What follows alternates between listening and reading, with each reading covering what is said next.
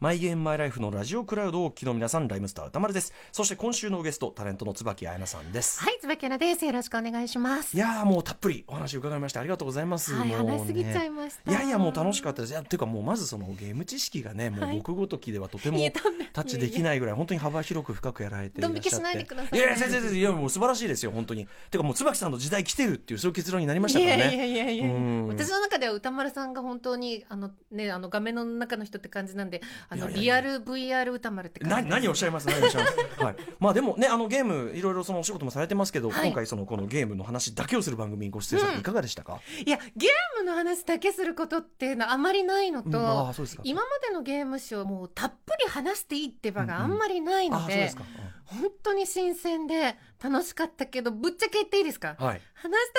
足りない足りないですかやっぱり そうですよねその特にこう今までやってきたゲームとかも網羅されてるから、一個一個掘り下げてったらねそれ本当にもっねともっともっともっと話したい、はい、いやもうぜひぜひあのこれを機会にまた、ねはい今後ともよろしくお願いしますということで、はいえーということでたっぷり話されたということねなんとなくね皆さんお分かりだと思いますあの本放送ではね多分疲れていないところがいっぱいありますので、えーライムスター頭とマイゲームマイライフ椿彩菜さんとのゲーム対談前編完全版をお楽しみください。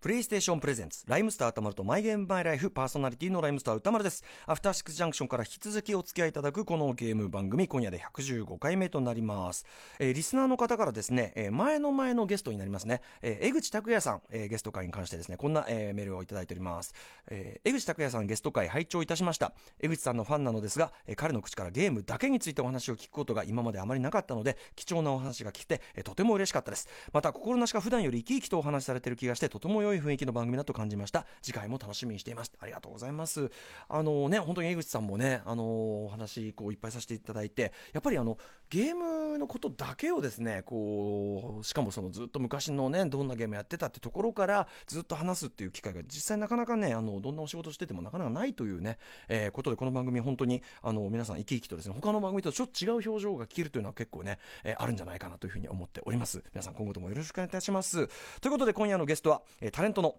椿彩菜さんですね。椿さんは1984年生まれの現在34歳ということで、まあ、あの、すでにゲームが、まあ、ある世代でゲームとともに、な一番ある意味そのゲームの発展とともに大きくなってきた。一番ある意味こう、なんていうのかな、ゲーマー世代っていうのかな、RPG とかね、こうやり込んでみたいな、そういう世代なんで、えーきっと私もですね、勉強させていただくことが非常に多いんじゃないでしょうか。まあ、ゲームのお仕事もいっぱいされてますしね。はい。えー、ということで、どんなお話を伺えるか楽しみです。えーライムスター頭とマイゲームマイライフプレイ開始です。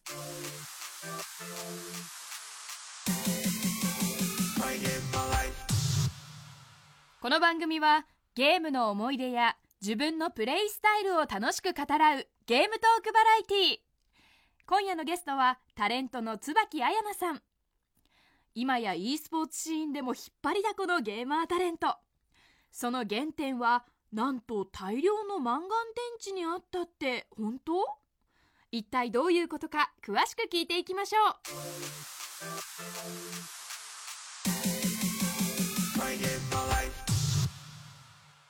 さあ、それでは今夜のゲストはタレントの椿彩菜さんです。いらっしゃいませ。はい、椿アナです。よろしくお願いしまはす。じめましてですよね。あそうですよろしくお願いします。よろしくお願いしはます。まあ、椿さんね、あのー今もゲームのね、あのー YouTube とかではい実況やられたりとか、はいいろいろまあゲーム関係のお仕事もいっぱいされてて、まあ、バリバリもう現役でゲームの世界どっぷりやられてるわけですもんね。どっぷりしすぎてちょっと大丈夫かなって周りから心配されるぐらい。ああそうですか。未だに行き過ぎているという、、はいいいですねこそうれでねすでねはそんなまあ椿さんがどんな感じでゲームにはいハマっていったのか、まず、えー今週はちょっとそのお話を伺いたいと思いおま願すいします。えーまずテレビゲーム、はい出会いって覚えてますえーとですね、一番初めは家族とかこう親族とかでこうスーパーとかデパートにこうええお買い物行った時はいに子供はこう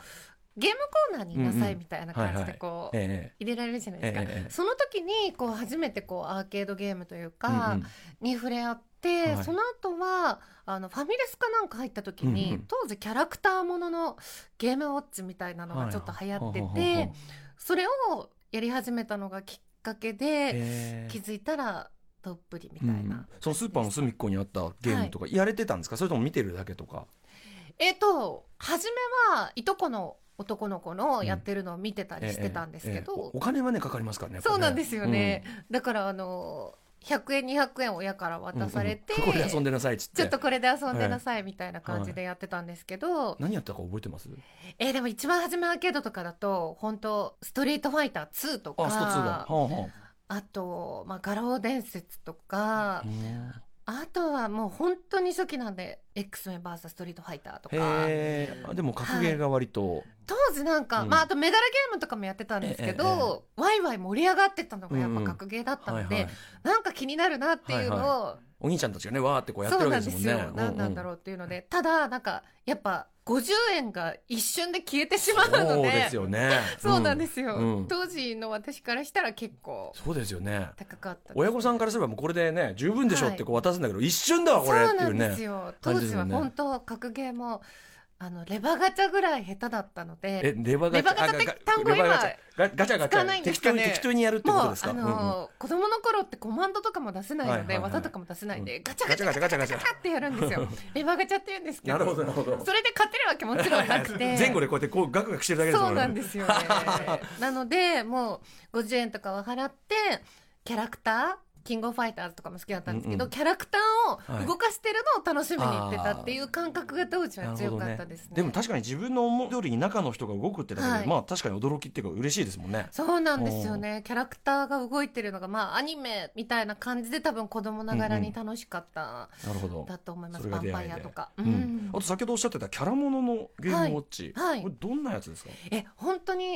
例えばディズニーのとか、なんかあディズニーのやつ出てましたね、そういえばね三丁目のそっ玉とはかいはいはいなんかケロッピノとか、かはいはい結構普通にファミレスに売ってたんですよね。ねはい、なのでそれをひたすらやり込んで、でそこからゲームボーイとかファミコンみたいなコンシューマーの存在を知って、うんうんうんこうやり始めはたいみたいな感覚でした。なるほどじゃあねだってファミコンとか買ってもらってみたいなことですそうかですね、うんうんそんなものがあるんだ、はいみたいな感じでした。うちでやれちゃうんだですもんね最初はね、はやっい、ぱりねそうなんですよ。うん親御さんはゲームやることに対してじゃあ理解は終わりだったんいですかやそれが、うんあのキャラクターもののゲームウォッチぐらいだったら、はいまだこうおもちゃみたいな感覚で許してもらってたんですけど、ファミコンとかになってからはうん結構厳しくなっちゃって、はいまだなんか親の世代的にこう、うんうんゲームをしたらバカになる的うんうんなやっぱりゲームね感じ、偏見世代がねそうなったんですよね。いますよねね今日ここに僕の親もやっぱりいまだにねありますよねあなたあなたいろいろやってる中でゲームだけは分かんないって言われて、はい、うん、言われますもんねな今となってはもうゲームはこう,、うんこう脳みその体操で非常にいいし、親にもどのゲームがいいうのんっうんてすす、なんかこう聞かれ今たはりご理解いただいてるはい、うんうんするぐらいなんですけど当時は初期理は解がなかったのと、うんあとテレビがやっぱりリビングに一つだったあそのっかでそうかそうか一日ほんと30分できるかできないかみたいなへえ感じだったのうで、ん自分の部屋の中でできるゲームばっかりが主流になってました、気づいたとら。なるとやっぱり携帯機ということでそうですね、まあゲームボーイとか、はい、ゲームボーイとか、はいあとゲームギアが結構画期おお的、はいねセガのでねした私も持ってましたけどあのテレビもね見られたりしましたからね、はいこうチューナーさしてとそかうねなんですよ、うんあとファミコンのアダプター使うと無限にあの、うんできるうん電池がいらなかったんですよ、ねあまあ AC でこうずはいっと AC 繋げアダプばターっていうんですはいはいはいはいねはい、うんうんなのでそれ知るまではお小遣い全部マンガン電池に費や して気づくのが遅 遅かかっったたんですよあんたどうしてこんなに電池にお小遣い使ってるのってお小遣いに電池なんかかわいそう 電池しか買ってなかったかわいですそうしかともマンガン電池途中で「あー!」っていう使えるじゃんこの穴ひょっとしてみたいな。使えるじゃんっていういやでもそそうなるともう実質でじゃあもうひたすらですよねもうそうなるとねそうですね、うんゲームギアなんかあの画面が光ってらっしゃるので、バックラあイトのがあってカラーで はいでもいやとらっしゃるですよねはい本当に当時はねいや画期的、ね、おやすみなさいって寝た後に、うんはいお布団の中でできる、はいはいはい隠れてずっ最と高できる最高最高これやっぱりねあのこのゲストの皆さんね、はいやっぱ親御さんが厳しくてゲームをこう時間制限とかやる人ほどやっぱり飢餓感が強くなって、うん結局隠れてとかあと大人になった時にもう無制限になっちゃうようになっちゃうんですよそうねなんですよそうまさにその通 り皆さん親御さん本当に抑圧は良くなそういよくない 逆効果っていうねそうこのなんで話すよはねねえちなみに、えっと、ゲームギアは何やられてたんですかソフトはえっとでもキャラクターもの好きだったのでやっぱレイヤースとか、でも「ぷよぷよ」にどっぷりハマりましたおー「ぷよぷよはいはい2」のパックみたいなので買ったうんうんのうんうで「んぷよぷよ2」とでも、えー割と面白くて覚えてるのは「ガンスターヒーロー」とかガンスターガンスターヒーロー」ガンスターヒーロローどういうのですか、はいえっ、ともう横スクロールうのんアクションシューティングみたいな感じで、結構1も2も名作なんですけど、えーはいうん多分メガドライブミニとかでも名作として入うんうんるぐらいのはいはい割と、うんうんもうひたすら結構キャラクターものの側面もありつつ、はいはあい、らこれですね、ははいいはいすごい楽しかったのでこれはひたすら、なメタルスラックみたいな感じですね、うんうんはい横スクローうんなるルほどはいもう無限に死んでもお家家庭用だとコンティニューできるんで、はいはいそうだよねそういうね、はいその喜びありまそすうよねいう喜びをこう、へー楽しんでた感じですかね。うん画面がちょっと今ね出ますけどねはい、あの、本当結に。も構じゃあそういうセガものも買ったりとか割とその親御さんでもハードは買ってくれたんですねうそこは、あの、私もずるかったん で、祖父母に甘えて。ああなるほどねなるほど、はいおばあちゃんなんで買っちゃったのよとそういうタイプ感じちょでっした。とでもうクラスで流行ってるから持ってないとついていけないみたい な。いやでもゲームギアとかね、はいそのラインまで持ってるのは結構じゃないですか同世代だったら、えー、でも、周りにはやっぱネオジオ CD とかネオジオとか、おネオジオはい、はい、メガドライブとか PC エンジン持ってる子とかいたので、えやっぱ私はネオジオ CD とかはお友達の家にやりに行っていたのえで、ええはい、ちょっと物足りなかったですね。あそうですか本当はね、はい本当はちゃんと大きい画面でねやりたいってのありますもんね、はい、あとは PC でイースとかやってる友あ達あとーすかいるとごいあえそれは結構周りが進んでますねゲーム環境ね、まあ多分お父様が好きだったとかいうパターンもあると思うんですけどおーへー私的にはもうちょっと欲しい、もっと欲しいっていう気持ちは 本結当構あはりねまじゃしあた。騙し騙しそうですねおばあさんを騙しの騙し主におばあさんを騙しそう騙主しにおばあちゃまにこう言っていただくみたいな、えーいいですねはい、感じうでしたん当時あの他にもなんかやられてたソフトが印象に残ってるのありますかでもゲームボーイとかゲームボーイブロスとか、うんゲームボーイカメラとかゲームボーイポケットとはか部屋の中でできるのがあ携帯機をじゃあ割とこう更新していく感じですね、そうですねおばあちゃんに言われなかったですかあなたまた同じの買うのかいみたいなあでも部屋の中でやってんで気づかれないの でちょっとリニューアルするたびに買ってるみたい なそうですねねハードは意外とすごい持ってるのがすごいらしいですねだからやっぱりゲームセンターでやってたのうんをうん家でできるっていうのが当時ははいはいやっぱ画期的だったので、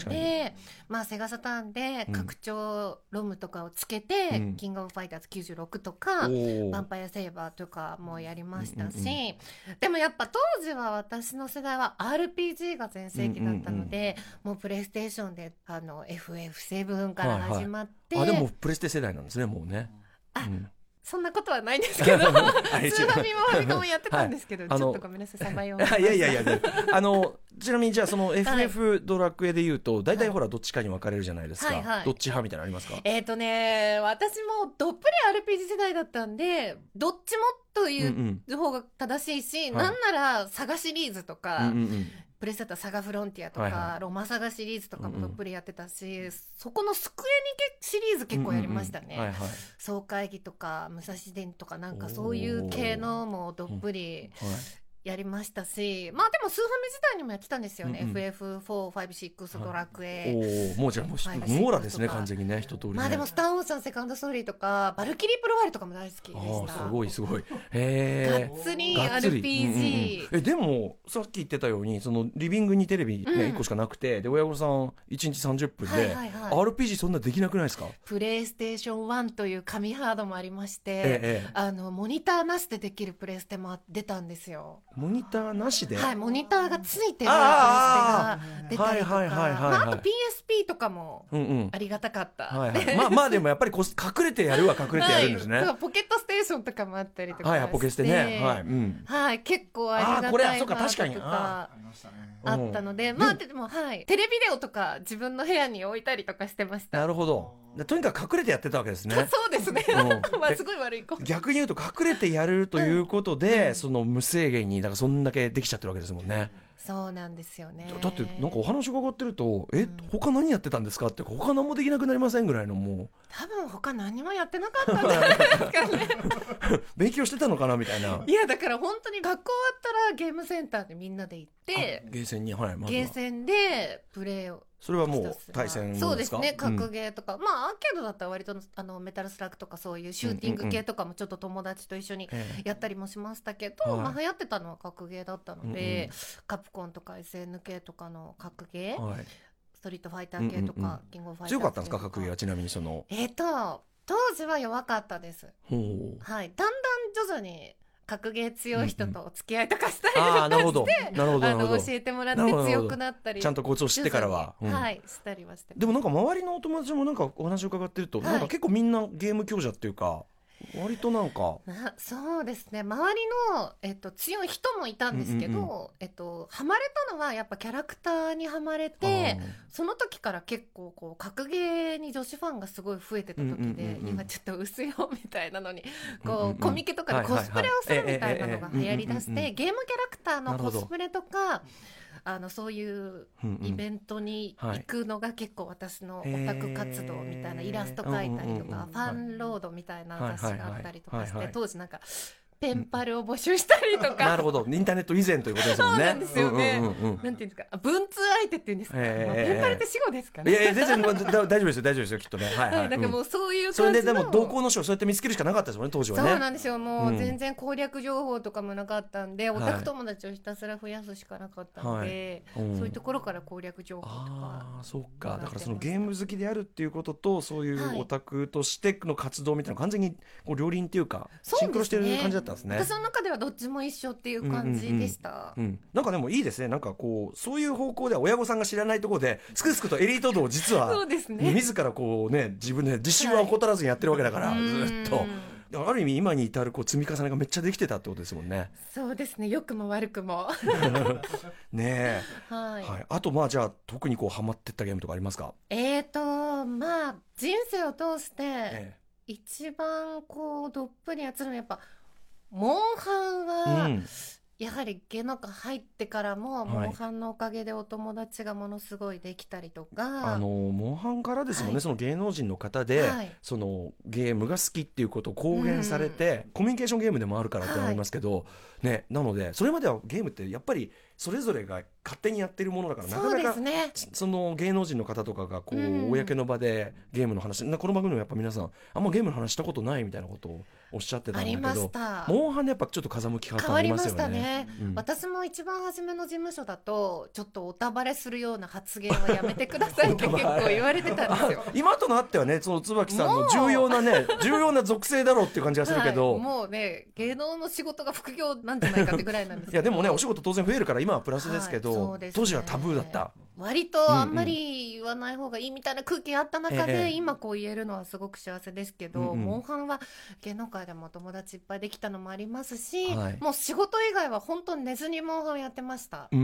ん終わったら集まって、はいファミレスとかこう満喫とかで集まってひたすらやる、うんうんお家帰ってもアドホックにつないで やる、でやりながらちょこっと寝落ちする起きて仕事行く そみたそいなの睡眠時間は寝落ちっていうそうですね寝落ちで補うみたいな補う 寝落ちで生きているってだから合宿とかもしてましたし ああちなみに芸能人のその、うんえっとモンハン仲間ってお仲間ってどんな方なのおかげさまですごいいるんですけど、それでもう今でもずっとお友達なのはあのスピードワゴンの小沢さんとかああ小沢さんはい、うん、はい、とか、世界の小沢さんがはい、はいとか、まあ、YouTuber で活躍されてる天チムちゃんとかもそうですし、はいはいもう言い表せないくらいだから逆にみんな聞いてきますね、うんうんなんかチュートリアルの徳井さんとかも「はい今のやつばき何が面白いの?」あとかあなるほどなるほどなるほどなんか PS4 買ったんだけうんど、うんうんうん面白いソフト教えてよとか、い、うんなんか嬉しいことに結構みんなに聞いていただけて一緒にやるみたいなのが増えてきましたはね、いはい、やっぱりねじゃあなんかそこゲーム好きっていうところはやっぱその開けてきましたよねそれはねそうですね、うん、本当にモンハン大きいですよねそこはね、大きいですね、うん感謝してもしきれないぐらうんい、うんちなみに合宿っておっしゃってましたけど、はいはい具体的にどちらに泊まってどの人数で どういう感じなんですかなんだろうもう軽い合宿だと、うんもう小沢さん家とかでみんなでひたすら、小沢さんはだって永遠に合宿してるじゃないですか家そうです ねあの家合宿用 の家じゃないですかもう完全にもうそうですね、うんゲーム屋敷みたいな感じがあるんですけど、でもあのモンハンがコラボしてた渋温泉っていう長野の温泉とかもあって渋温泉はいはいあのモンハンファンがそこに泊まりに来るみたいあなへえ街全体がキャンペーンしてたモのンハンだったみたいなキャンペーンがあったりとへかえすごいななのでそこはにみんなでこうモンハン仲間でこう車で行楽くしとかいすごい楽しかったですい楽しいそれはいそういうのもあったりとへかえ。なるほど、はいじゃあもうずーっともうモンハンばっかりね好きな人とね、はいで疲れたら温泉入ってそうです最高でした、ねえでメニューもちょっとモンハンっぽいメニュああーなだるほどったりとあかそういうビジネスがあったんだ渋温泉ビジネスって言うとそうなんですけど なんかご甘がらそばみたいな黒いそばがあったりとあーはいかはいはいあの部屋に入るとうんなんかバームクーヘンみたいな、うんあのお肉があったはいりとはいあかそうそうか肉腸こんがり肉があったりとか、そうそうそうはいはいそうかえー、あそれ知らなかったです渋温泉そんなやってたんですね、はいなるほど、あねっ、たんですちよなみ、にやっぱりモンハン改めてはいここが画期的だったっていうか、椿さんっていうとどうですかはいえー、なんかもうまあ多分初期の方はちょっと難しかったじゃないですか、うんうんドスぐらいまでは、うんうんでもやっぱセカンド勢ぐらいになってから、えやっぱみんなを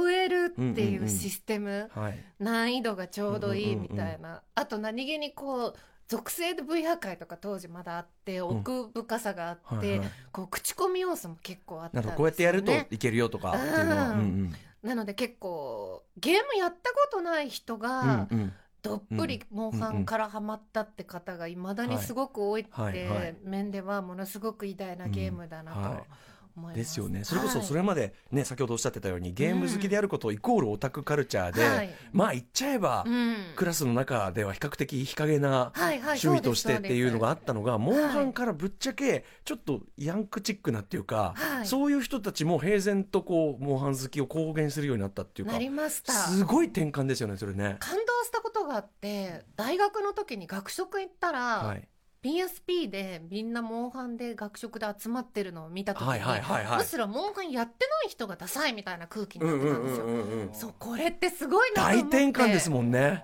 なんかもそうですよねお姉。さんゲームうまいことがいけてるそうなんですようちになっちゃうってね。そこから私結構 私モンハン結構やってますけどみたい なそこでこうオープンになっていくというかね。そうなんです村クエ全部クリアしてますけどみたいうんうんうなん感じになりました、しかもその芸能人の方もやっぱハマってる方多かったから、それが本当に文字通り仕事につながることも多かったでしょそううですしねね。そこぐらいからなんかゲームの仕事が増えだして、うん親とか事務所とかもゲームの仕事ってすごいのねみたいな、こう理解していただけるようになったので、私的にはものすごくありがたかったです。やっぱ子供たちにとってのポケモンと大人というか青年以降にとってのモンハンってめっちゃやっぱりゲームのはい一大革命だなっていうかゲームのそのはいなんていうかな市民権というところで大きいなってそういでうすね思いますねなんかね。社会現象を起こしたゲームは、うんやはり親世代とか、うんあのゲーム知らない層も知ってるのえで、えその話をするとやっぱり「おっ!」てうんなってもらえますね、はい例えば「ドラクエの仕事したよ」って言ったら「うんうんうんえあのドラクエ?」とか、はいはいはいポケモンの仕事した」って言うと「あなた頑張ってるのね」と か「おめえすげえじゃん」みたいうんうんうんうにんなるように徐はい々はいになりましたね。ね、だからその椿さんそのそうじゃなかった時代もご存知だからやっぱそこはさらにね感慨深いですよねやっぱね。はい、ありがたいことですよね。はい、でそんな中でですね、えーなかなかちょっといっぱいね本当に網羅されてるからい選ぶの大変だと思いますが、うん一本マイベストゲームを選ぶとしたら何でしょうかこれ本当にこの仕事してると、はいい、つも聞かれ聞かれてることが多い。本当に悩むんですけどうーんおそらくこういろいろ総括してうん、クロノトリガクー、ロントリガー。うんまああの平成の一本に選ばれたはいはいク。ロノトリガーでもあるんですけうんど、うんベストワンにも選ばれたんですけど、まあ私の大好きなドラクエシリーズ作ってはいらっしゃる堀井さんと、うんまあ鳥山明さんとか、ね、は FF いの坂口さんが。そうなんですよだからもうドリームタッグですもんね。は当時はもう感動して、うんうんもうがっつり RPG っ子だったので、い。もうやったらしかもプレイしてみたらもう最高音楽キャうんラうんシナリオ SE 全部が完璧、うんうんうんで当時斬新だったマルチエンディングはいはいだったので、こう口コミ要素もありつつ、うんうんなんか強くてニューゲームあるらしいぜとか出た強くてニューゲームこのワード、はい出ました強くてニューゲーム。そうこのエンディングあ片桐るらしいぜと片か桐仁さんがこのワード出してました、強くてニューゲーム。いやうん私いつもこう人生過ごしながはらい強くてニューゲームしたいと思いますもん、またあの、はいこう大きなこう転換というか知衝識撃といこうかのままに生まれ変わりたいはいみたはいいなはいはいうんうんうんリアルみたいな転生して強くなりたいっていう、うん はい、うん思うぐらいやっぱりクロノトリガーはやっぱ私のドラクエ好きも RPG 好きも FF 好きも全て満たしてくれた作品かななるほと、どあとやっぱ音楽もはい三田さんっていうものすごい素晴らしいゲーム音楽の方、うんうんまあクロノクロスとかもそうです、作られてる方ですし、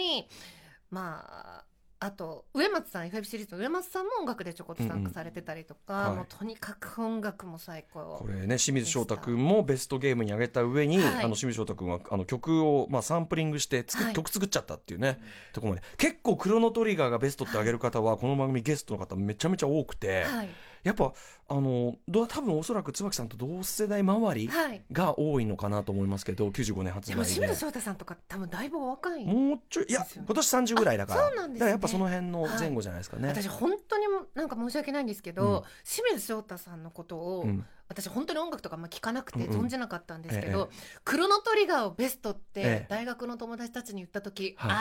ああの清水翔太のねって言われたあんですあよ。そのワードが出たで私存じ上げなくて、はいはいその時分かんなくて違うんじゃないかなって思って、ええあええあなんだろうとか思ってたら、うんうんはい要はカバーされてるそういう意味だったっていうね。そういう意味だったって聞いてすごい方だなと、うん清水翔太君なんかこう見た目のイメージがさ、あのはい少年っぽい感じで変わんないからあれなんだけどうん多分ねでも世代は近いでもその知られてたんですねやっぱり清水翔太がカバーしてるとかそうその清曲作って水翔太のゲームね、みたいになってて、るはいまあ、それ言われるとね、いちょっとねそういうことじゃないんだけ どね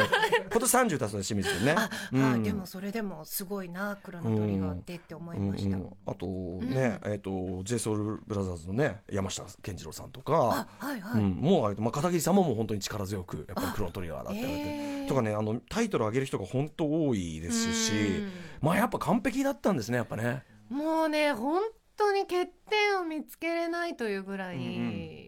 すごい総合偉大力でなしかもね椿さんみたいに全部一通り網羅されてる方がうん言うぐらいなんだからやっぱってことですね。そうですねまあいろんなゲームありますけどやっぱクロノトリガーはちょっと格別だったなっていう感じはします、なるほどあのベストゲーム悩みに悩んでクロノトリガーも選んでいただいたということなんですけど、はい他にそのこう悩みに悩んでのその他の候補っていうとどのあたりがありますか、時点と言いましょうか。もう本当にありすぎて困っちゃうんですけど、ええ当時やっぱ「ドラクエ」シリーズはもうどれも名作だったのと、まあ、FF7 とかうんも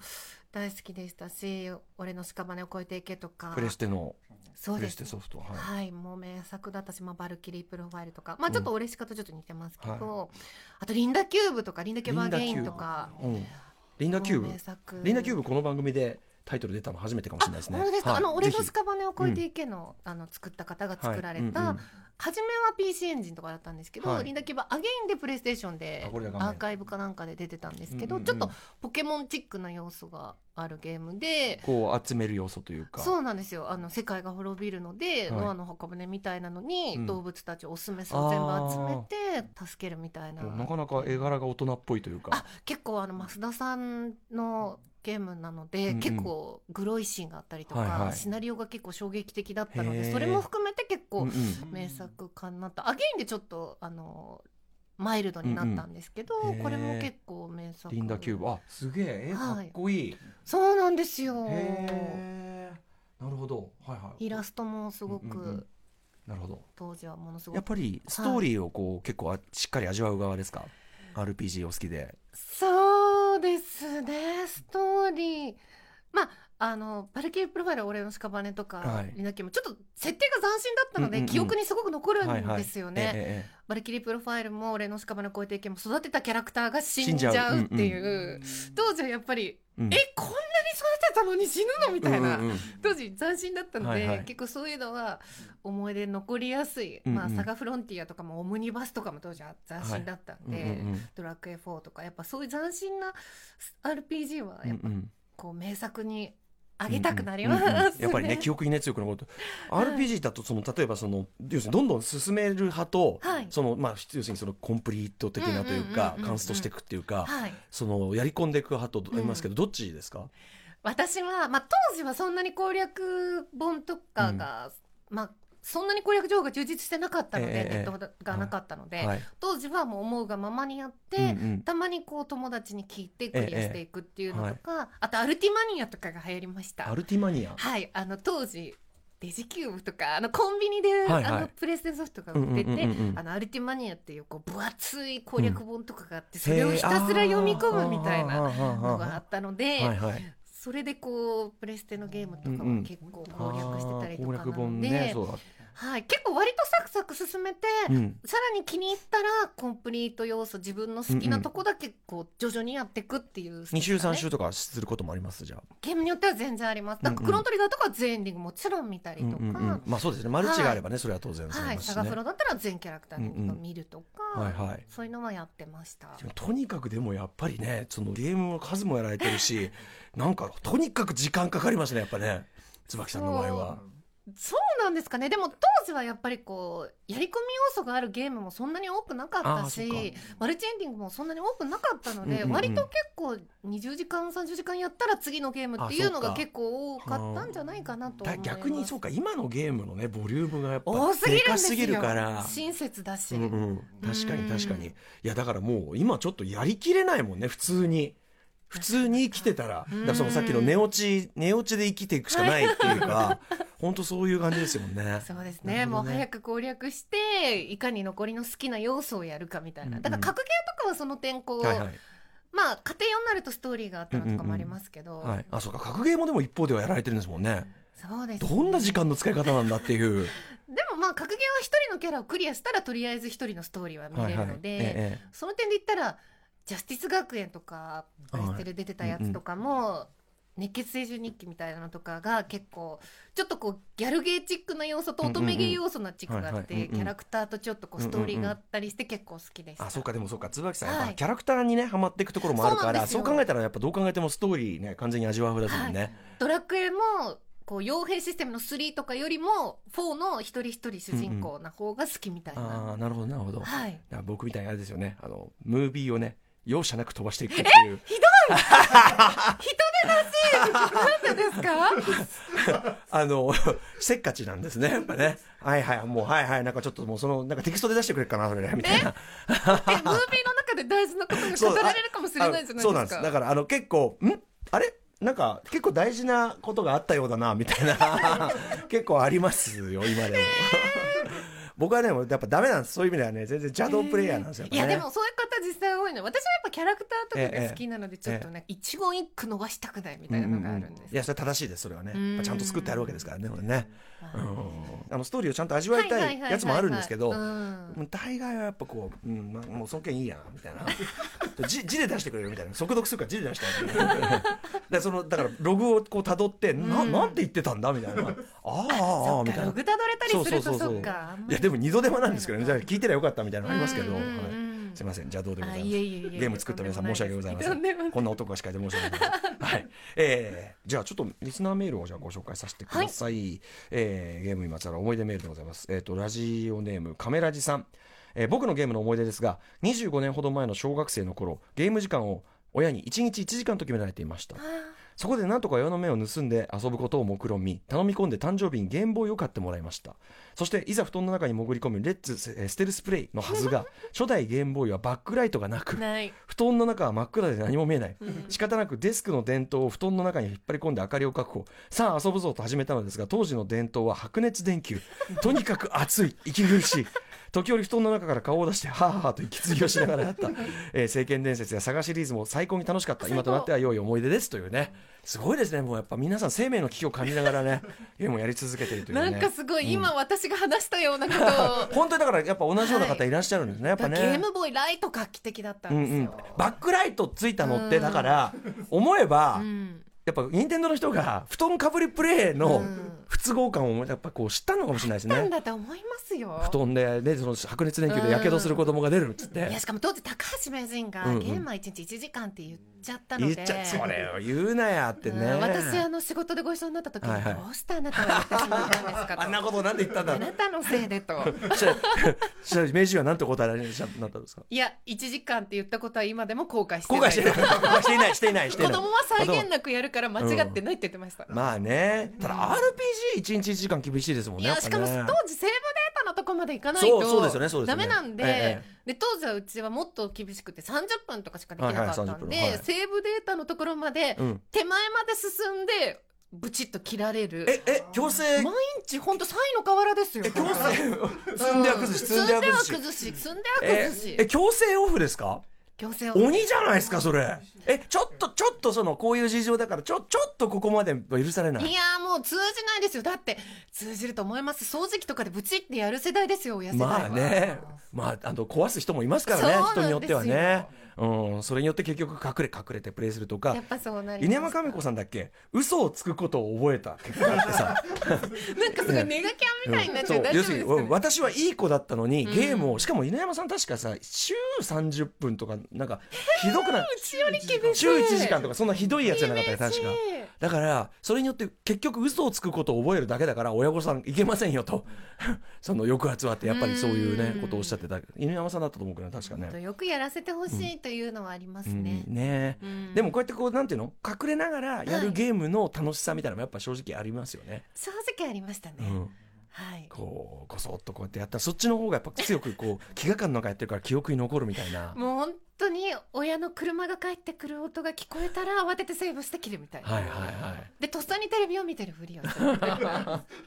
今ねそんなのをくぐり抜けてやってたんだってね、うん、親御さんもねやっぱそうなんだって苦労かけてねって なるかもしんないですよ ね。いやだから今となってはこう芸能界で会う方とかでも、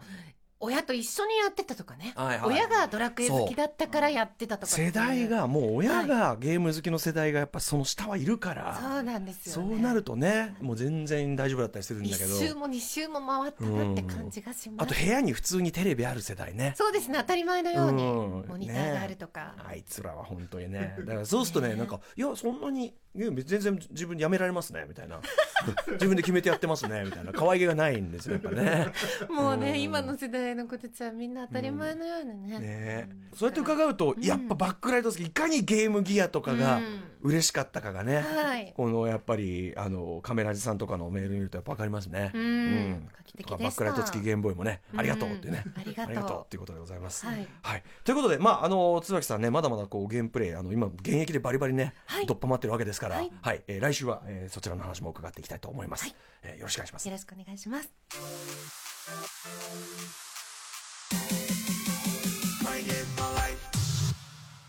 はい、今夜のライムスターとまると、マイゲームマイライフいかがだったでしょうか。まあね、椿さん、本当にあんな可愛らしいね、えーお方なんですけども、ゲームをこうやり込んでいくのと、こう、オタクみたいなのがこう重なる感じっていうのがね、まあ、ある種の時代まで。で、そこから途中からそのゲームとかそういうオタク趣味みたいなのが完全にオープンになるというか、市民権を得た時代、その両方をこうね、歩んでこられて、で、今その全てがこう、椿さんの仕事にこう、通じてる感じっていうのがすごくいいなという感じましたね。はい。あとやはりですね、証明されたのは、えーゲームを禁じられた子ほど、えっ、と、やっぱり歯止めが効かなくなるというね、えーゲームの抑圧は逆効果。この件ね、親御さん、本当に肝に銘じた方がいいんじゃないかと思います。えー放送に入りきらなかった椿彩菜さんとのお話、まあ、いっぱいあのお話していただいたんでね、おそらく放送ではちょっと入りきれていないんですが、えーこちら完全版、無料で聴ける TBS ラジオクラウドの方で配信いたしてますので、えーそちらも聞いてください。えーまた番組サイトの放送後期、公式 Twitter、Instagram、こちらもやっておりますので、ぜひぜひこちらもチェックしてください。えー番組では皆さんからの縛りプレイや、ゲームにまつわる思い出、出演してほしいゲスト、そして、えー芸能人やアーティストが出てくるオリジナル面白ゲームのアイデア、まあこれネタ的な投稿ですね。こちらも含めてメール募集しております。